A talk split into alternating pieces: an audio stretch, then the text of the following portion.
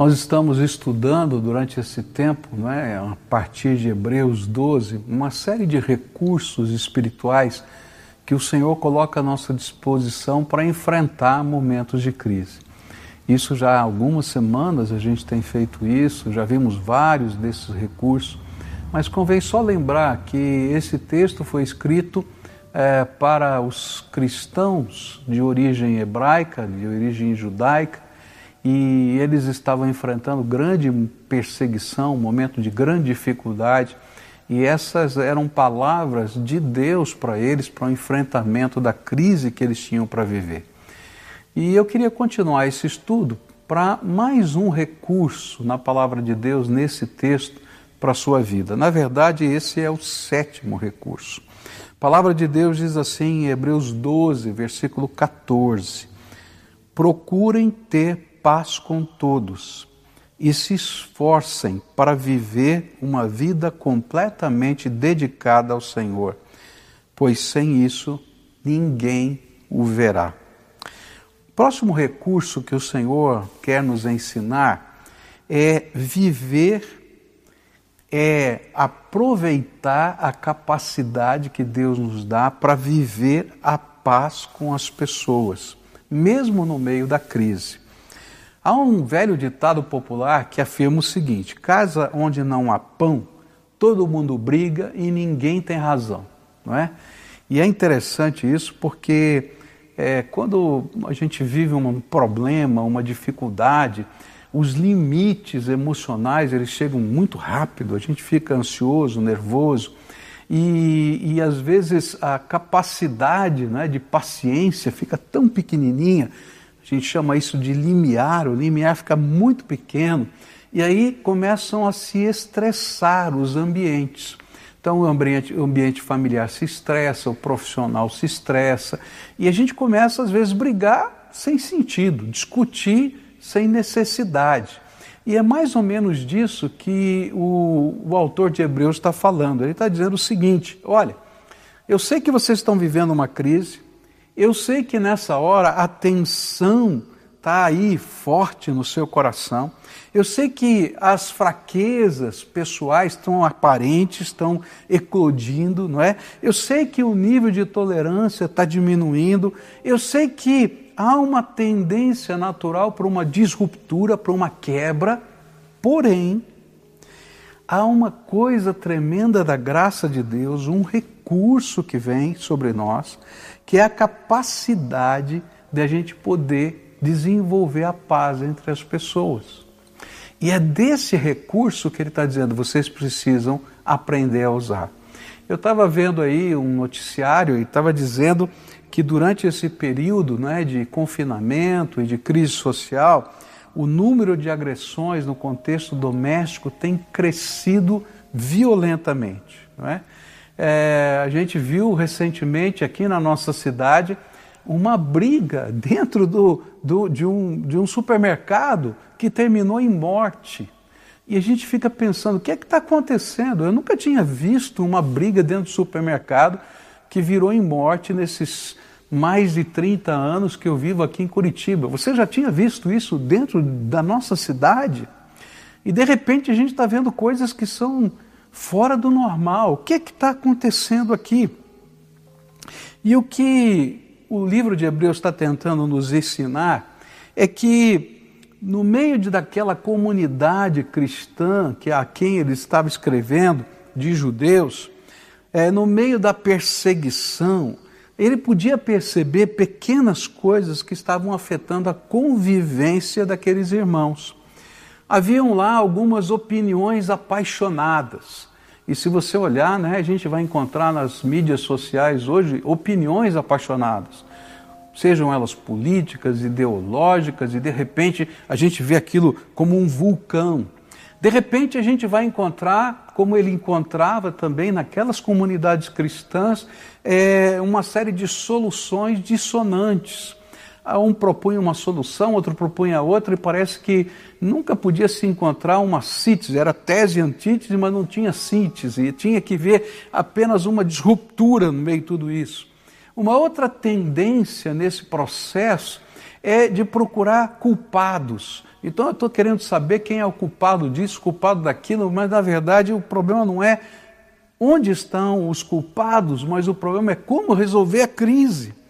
E muito interessante é que num momento como esse, a, a tendência natural é sempre a gente acusar os líderes, sejam eles quem forem, tá? A que nível estejam eles, esses são os culpados de tudo. E se a gente continua olhando, a gente vai ver que naquele tempo era assim e hoje continua sendo assim. E eu poderia citar aqui N coisas mais dentro dessa mesma linha de estresse social, de estressamento nos relacionamentos. Talvez o maior exemplo disso na história seja a saída do povo de Israel da terra do Egito. E quando a gente olha para aquela história, a gente vai perceber que no meio da crise de estarem caminhando no deserto, eles venceram uma grande crise que era sair do Egito, mas eles tinham que chegar na terra prometida e eles tinham que atravessar o deserto, e esse era um grande desafio. E no meio da crise do deserto, aquele coração peregrino de toda aquela população que estava ali marchando, parecia que não se contentava com absolutamente nada, não é? eles não estavam felizes com nada. E, e, aí então, quando eles chegaram rapidamente à Terra Prometida, e eles chegaram em dois anos à Terra Prometida, é, e eles viram tudo que a promessa de Deus tinha dado a eles, de fato, com seus olhos, os espias viram o fruto da terra, eles viam que era a terra que mana leite e mel, eles viam as promessas do Senhor ali, mas eles viram também gigantes. E eles viram também cidades muradas. E aí então eles começam a procurar os culpados por existirem cidades muradas e gigantes naquela terra. E começam a chorar a morte dos filhos que não tinham morrido, mas queriam morrer naquela batalha. E aquilo nunca tinha acontecido, não aconteceu, porque o Senhor era por eles. Todavia, eles estavam ali estressados naquela situação. E aí, se faltava água, mesmo que Deus fizesse com que a água brotasse da rocha, não é? Pela ação profética de Moisés, Moisés era o culpado, porque ele não soubera planejar a rota prevendo os poços de água.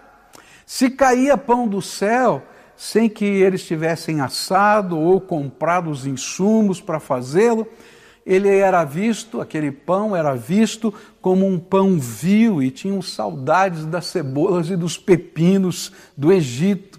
E o interessante é que eu poderia colocar uma série de Cs aqui. E, e quando eu olho assim, ah, às vezes, para os noticiários, para tanta coisa que está acontecendo, é, se, se melhora um pouquinho uma área, se está sendo feito alguma coisa boa, de repente só se vê as coisas ruins do que não, não do que não chegou a fazer, e, e parece que nada está bom, nunca vai ser bom. E eu vejo exatamente isso que está aqui, mas eu não vejo só na mídia. Eu vejo nas empresas, eu vejo isso no coração dos crentes, eu vejo isso dentro da casa. E quando isso acontece, logo a gente começa a se estressar e começam a haver problemas de relacionamentos mais intensos e mais fortes. Sabe o que esses fatos nos ensinam? É que não há paz quando os nossos olhos estão obscurecidos pelo medo ou pelo ressentimento. Se os seus olhos só conseguirem enxergar a tragédia, queridos, então nunca vai ter solução para você. E quando os nossos olhos estão escuros, obscurecidos pelo medo e pelo ressentimento, a gente sai à luta contra pessoas e não contra de fato o que precisa ser enfrentado, que é a crise.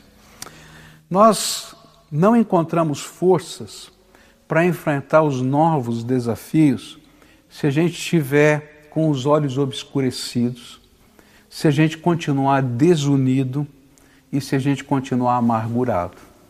Era isso que o autor de Hebreus estava dizendo. Olha, vocês vão enfrentar uma batalha.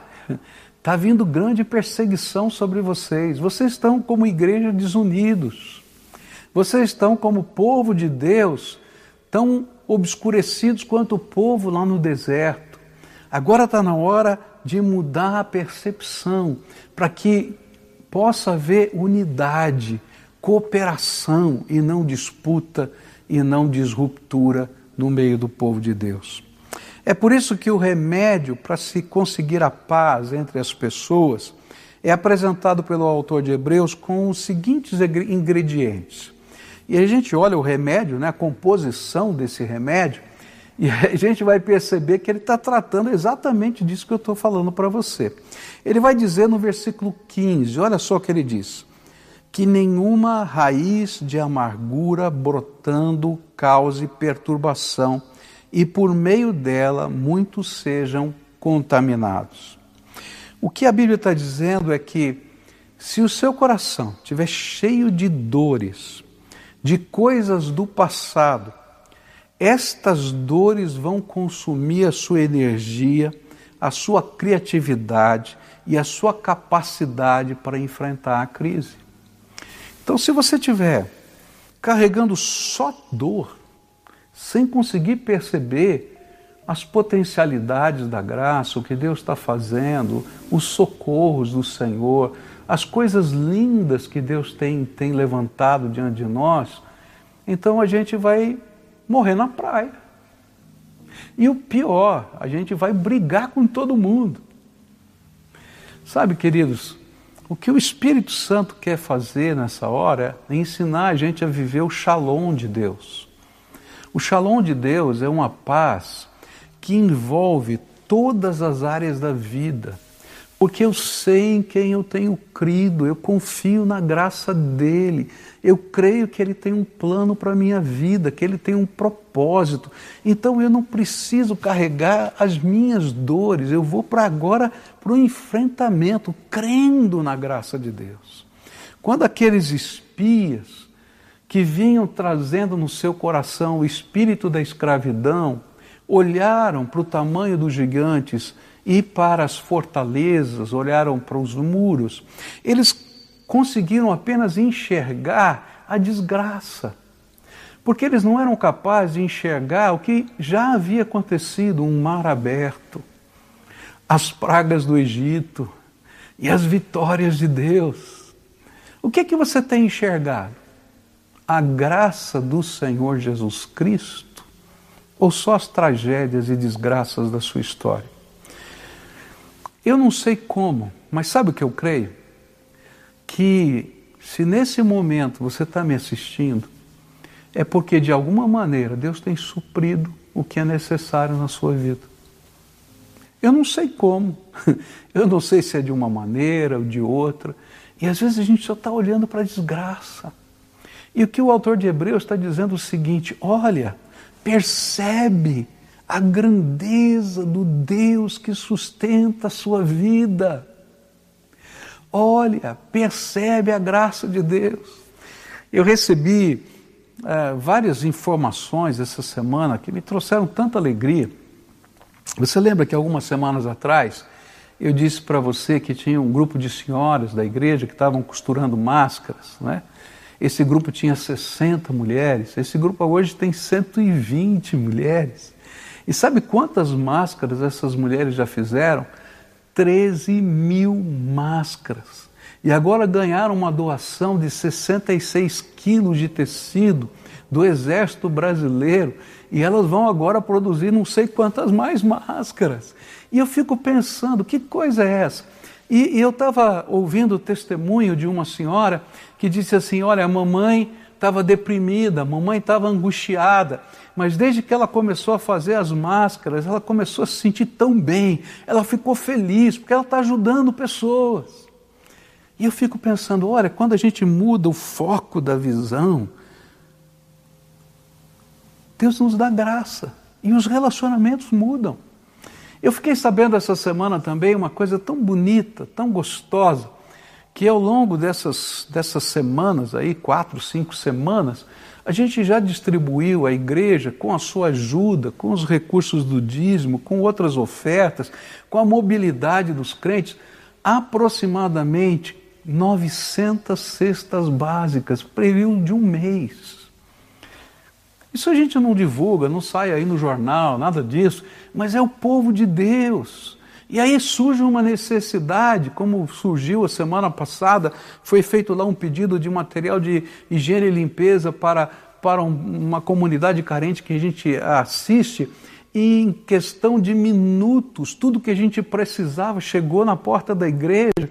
E depois ainda chegou mais, que a gente pôde atender mais gente. Queridos, eu estou olhando para isso e dizendo: louvado seja o nome do Senhor, porque Ele é bom e a sua misericórdia dura para sempre. Eu sei que a gente tem dificuldades. Eu tenho as minhas, você tem as suas, mas o que é que você carrega no seu coração? As desgraças ou a capacidade de perceber a boa mão do Senhor? A boa mão do Senhor não se retirou de sobre nós. Por isso ele vai dizer: ó, se você está trazendo dentro de você uma raiz amarga, e essa raiz amarga está contaminando não só você, mas todas as pessoas à sua volta, então pode ter certeza que os seus relacionamentos vão ser estressados. Quer seja na mídia social, quer seja lá na sua casa, quer seja lá no seu trabalho, enfim, em qualquer lugar, porque a gente não está bem. Mas se eu tiver bons olhos, eu vou poder perceber o que Deus está fazendo. E aí eu deixo de procurar culpados e começo a enxergar uma maneira cooperativa para facilitar os processos da nossa vitória. Se a gente gasta energia buscando culpados, a gente não gasta energia na criatividade de poder enfrentar o que a gente está vivendo. E é por isso que a gente tem que aprender a colocar pedras em cima de assuntos. Se a gente não enterra determinados assuntos e diz isso aqui não compete para essa hora, eu faço o seguinte: eu pego uma planta amarga que está dentro do meu coração e quem sabe até eu podo, mas eu não arranco as raízes. E sabe o que eu aprendi? É que quando a gente não arranca a raiz, somente poda, essa, essa planta amarga vem mais forte depois do que antes. Sabe, a gente tem que pegar algumas coisas e dizer: isso não interessa mais. O meu foco está no futuro. O meu foco está no que vai acontecer amanhã. O meu foco está na graça de Deus. O meu foco está em Jesus Cristo, o Senhor. O meu foco está na boa mão do Senhor. E aí a gente vai sair dessa coisa amarga do coração. E por isso, se você quer não apenas podar a raiz amarga, mas quer colocar pedras e enterrar e acabar com essa, com essa planta que faz mal, você vai precisar perdoar. Essa é a única maneira de arrancar a raiz. Como é que a gente enterra? A gente resolve, a gente entende, a gente compreende que isso aconteceu, que foi um dano, e eu digo, ok, a conta já está paga, acabou. Não vamos voltar mais nesse assunto. E esse é perdão. Acabou. Chega, chega de desgraça. Talvez na sua família tenha acontecido um problema 10 anos atrás. Num momento de crise, aquele problema de 10 anos atrás tende a voltar com mais força. Chega, em nome de Jesus, chega. Talvez lá no passado você tenha tido uma derrota e de repente agora todos acusam a derrota de ontem. Chega, olha para frente, Deus tem mais, Deus tem mais. E se o Senhor está conosco, quem pode ser contra nós? Não permita que os seus olhos fiquem obscurecidos pela sua dor, mas que eles sejam iluminados pela sua fé, pela sua esperança, pelo seu amor, que procedem de Jesus, o nosso Senhor. Essa é a palavra do autor de Hebreus. Mas o segundo ingrediente, o segundo ingrediente vem no versículo 14, ele diz assim: Esforcem-se para viver em paz com todos e para serem santos. Sem santidade ninguém verá o Senhor. Mas o que, que a santificação tem a ver com a paz com as pessoas? Tudo. Por quê? Porque o perdão não é natural para nós. Colocar uma pedra no assunto não é natural para nós. Sabe, colocar um chega, não é, do processo, não é natural para nós. Eu me lembro de anos atrás, eu fui numa pizzaria e eu me levantei, estava com pressa, eu me levantei para pagar no, no, no, balcão do dono ali a, a, o que eu tinha consumido. E quando eu cheguei lá, atrás dele, né, na, na caixa onde ele ficava, tinha emoldurado não é, e colocado em, em, em vários quadrinhos, não é, com vidro na frente, o cheque sem fundo que ele tinha recebido na vida. E a parede dele estava cheia. E eu olhei para ele e falei: O que é isso? Ele falou assim: É para esses safados, se um dia voltarem aqui e verem o seu cheque aqui. Eu nem sei se um daqueles safados vai ver cheque nenhum. Mas é para ele mesmo lembrar quanto ele perdeu. Que coisa horrível! Aquele homem estava insatisfeito e infeliz, vai continuar infeliz o resto da vida porque aquele cheque não vale mais nada, não funciona para nada. Sabe, o perdão não é natural para nós. Sabe o que é natural para nós? É o desejo de compensação, é o desejo de punição, é que as pessoas sofram o que a gente sofreu. Porque, na verdade, a gente quer que o ciclo da desgraça continue. Quando eu estava estudando ali uma questão da história do passado, eu li um artigo, vi um artigo de que um historiador afirmava que quando os aliados ganharam a Primeira Guerra Mundial, eles não aceitaram a proposta do presidente Wilson, que era de reconstrução da Europa nas bases da paz.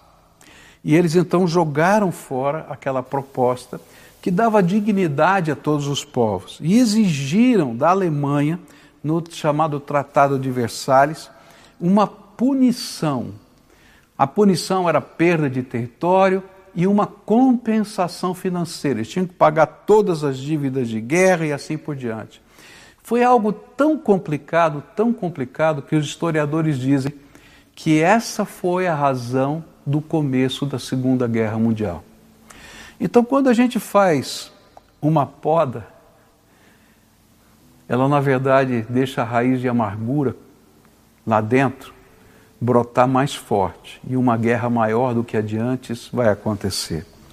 Mas se nós aprendemos a perdoar, colocar, enterrar com o Senhor, e isso vem da santificação, então a gente vai aprender com Ele a ser como Ele é. E a gente pode entrar numa outra dimensão. É por isso que o Senhor Jesus vai dizer assim, numa oração que ele ensinou para a gente: perdoa as nossas ofensas, como também nós perdoamos as pessoas que nos ofenderam. E aqui tem um ensino profundo. Por que, que Jesus está dizendo que Deus perdoe as nossas ofensas da mesma maneira como eu estou me dispondo a perdoar quem me ofendeu? Meu Deus, tem muita gente que, se Deus ouvir essa oração, está lascado. Porque não consegue lidar com o coração, está sempre amargo. E gente amarga, amarga a vida de todo mundo à sua volta. Se a gente quer aprender a perdoar, a gente tem que aprender a copiar Jesus. Se a gente quer aprender a viver em paz com as pessoas, a gente tem que copiar Jesus. A gente tem que construir e fortalecer os nossos laços com as pessoas na base daquilo que Jesus nos ensinou. Por isso a gente tem que aprender a buscar a maneira de Deus para viver. E quando a gente busca a maneira de Deus para viver, isso é santificação. E sabe, isso tem tudo a ver com a vitória. Porque quando eu sou capaz de copiar Jesus, a bênção do Senhor vem sobre a minha vida. E quando a crise passa, a gente vai ter não um grupo de inimigos ao nosso redor, mas gente que foi inspirada e que nos inspira, marchando juntos para construir algo maior e melhor. Eu recomendei hoje para você a leitura né, em seus passos o que faria Jesus. E volto a recomendar porque eu acho que esse livro pode ajudar você apesar de ser uma novela, não é uma história real, mas pode ajudar você a ter essa dimensão da santificação de uma maneira tão lúdica, tão bonita, né? num romance, onde as pessoas estão buscando santificação, dizendo: Eu quero imitar Jesus, eu quero imitar Jesus. Buscar a santificação é se deixar revestir pelo Espírito Santo para vivermos da maneira dele diante dos homens. Então, você quer ser vitorioso? Então busque unidade, perdão, amor, paz, cooperação e não competição. Esse é o jeito de Deus nos ajudar a alcançar a vitória, que vai além da crise que enfrentamos, mas que se reflete em nossa vida. Este é o shalom de Deus, a paz de Deus que cobre todas as áreas da vida. Nessa manhã eu queria fazer um desafio para você. O desafio é: se os seus relacionamentos têm estado estressados, se ao longo da sua história você carrega dores na sua alma, eu quero dizer que essas dores da sua alma, elas não contribuem para o bem, elas atrapalham. Então agora está na hora de buscar paz com todos. Agora não é hora de achar culpados, agora é a hora de achar soluções. Agora não é a hora de, de perder tempo com aquilo que não produz resultados. Agora está na hora de concentrar as forças naquilo que de fato pode fazer diferença na nossa vida. E eu queria terminar lembrando daquela história daquele povo da Síria, não é? Eles passaram por sete anos de guerra, sete anos de fome, sete anos de luta. E é interessante porque quando nós fomos lá, havia muçulmanos, cristãos, já estavam em briga, já há muitos anos. Essa era a razão dessa luta, além de outras. Mas havia também cristãos e cristãos de várias denominações diferentes. E todos estavam sofrendo quando um pastor reuniu todos os cristãos da cidade e disse assim: Olha, nós precisamos nos unir e um ajudar o outro. E aí inventaram os toques dos sinos, inventaram o compartilhamento da comida e até a defesa das suas famílias. Naquela hora não tinha presbiteriano, batista, não tinha qualquer outra denominação. Sabe o que tinha? Um povo que queria servir a Deus e enfrentar a crise e viver. E quando nós chegamos lá, nós fomos recebidos pelos cristãos. Ninguém mostrou a bandeira da sua igreja, mas mostravam Jesus Cristo como Senhor da sua vida.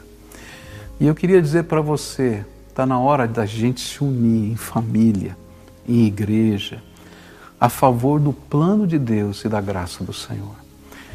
Essa manhã eu vou desafiar você a fazer uma coisa muito difícil: arrancar aquilo que está envenenando o seu coração e colocar aos pés de Jesus e pedir que no buraco que vai ficar, deixar que a graça de Deus venha sobre você e pedir que a paz dele alcance todas as áreas da sua vida. A gente vai cantar uma canção agora e eu vou pedir para você preencher os dados que estão ali Semana passada eu pedi isso no culto da manhã, nós tivemos um problema técnico e não conseguimos receber ah, a sua entrada ali, você não conseguiu acessar. Já está resolvido hoje. E eu queria desafiar você a preencher. E vou fazer um desafio especial. Se você quer aprender a imitar Jesus, a ferramenta que a gente usa chama-se discipulado. Vai lá e preenche. Eu quero fazer um discipulado é quando a gente aprende a ser discípulo de Jesus, imitador de Jesus, colocar o nosso foco em Jesus. Não adianta simplesmente você ter a bandeira de cristão. Você precisa ser alguém que segue os passos de Jesus. Preenche lá. E logo depois a gente vai orar juntos para encerrar esse momento de adoração e culto. Traz-me junto a ti